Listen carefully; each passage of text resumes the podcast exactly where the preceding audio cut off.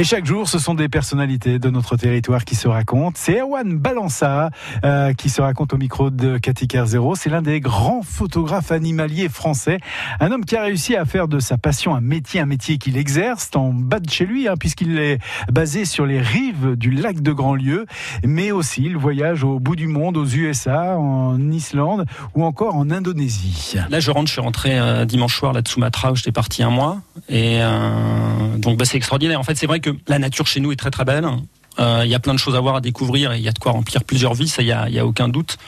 Après, moi, c'est vrai que ce qui peut me manquer chez nous, c'est euh, les grands espaces en fait de nature la perspective? Puis des immensités en fait, c'est-à-dire que là, quand on dort dans la jungle et qu'on sait qu'il y a des centaines de kilomètres carrés autour de nous de, jungle, à un moment là, je marchais, j'étais avec un guide en fait, on est dans un endroit, je pense que c'est pas évident d'en revenir tout seul si on n'est pas né dans ces endroits-là, et un, animal qui s'est mis à, crier à, peu près 15 mètres de nous là dans la nuit. Et en fait, moi sur le coup, j'ai pas compris ce que c'était.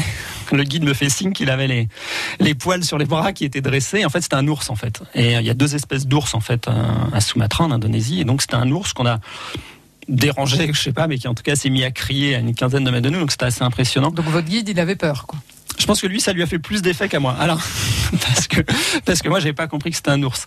Euh, après, moi, j'ai pris beaucoup d'images d'ours aussi, mais plus en Alaska, en Colombie-Britannique ou au Spitzberg. Donc, euh, c'est des, des milieux complètement différents. C'est pas c'est pas du tout dans la jungle, c'est plutôt des zones froides. Mais en fait, c'est c'est vrai que quand je vais, euh, j'ai la chance pour mon métier et aussi pour ma vie de faire des, des voyages un peu à l'autre bout du monde.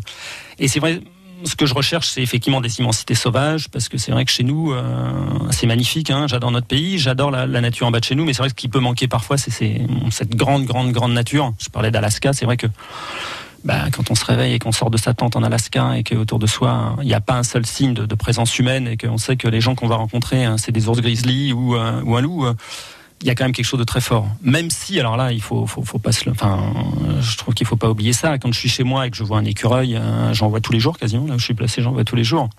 J'ai aussi toujours une, une sensation. Euh, bah, ça me fait plaisir. En fait, ça me rend heureux tout simplement parce qu'observer un animal comme un écureuil, qui est un animal certes commun, c'est aussi magique. Je parlais tout de suite là des, ours grizzly, c'est une rencontre qui est, qui est, incroyable. En fait, c'est sûr que quand on est à quelques mètres d'un mâle d'ours grizzly qui fait 600 kilos, qui est en train de pêcher, qui un monstre tourne et bien voir qui on est, c'est assez émouvant et c'est fort. Euh, c'est la même chose quand on peut voir une baleine à bosse. En fait, hein. c'est des animaux énormes qui font, euh, enfin, évidemment plusieurs mètres de long, plusieurs tonnes. Euh, D'entendre le souffle d'une baleine, euh, c'est assez incroyable.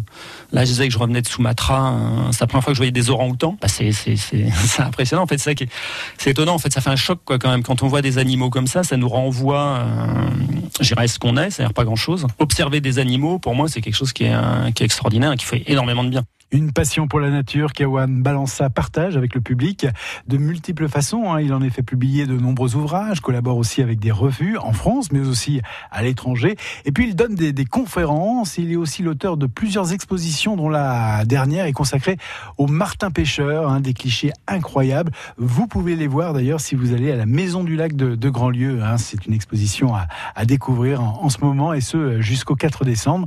Et si vous voulez avoir plus d'informations sur ce photographe animalier, eh bien, vous allez sur son site, hein, en un seul. Dans quelques minutes, on découvrira notre région en compagnie de Sophie Scarpula. On découvre chaque jour grâce à des indices sonores.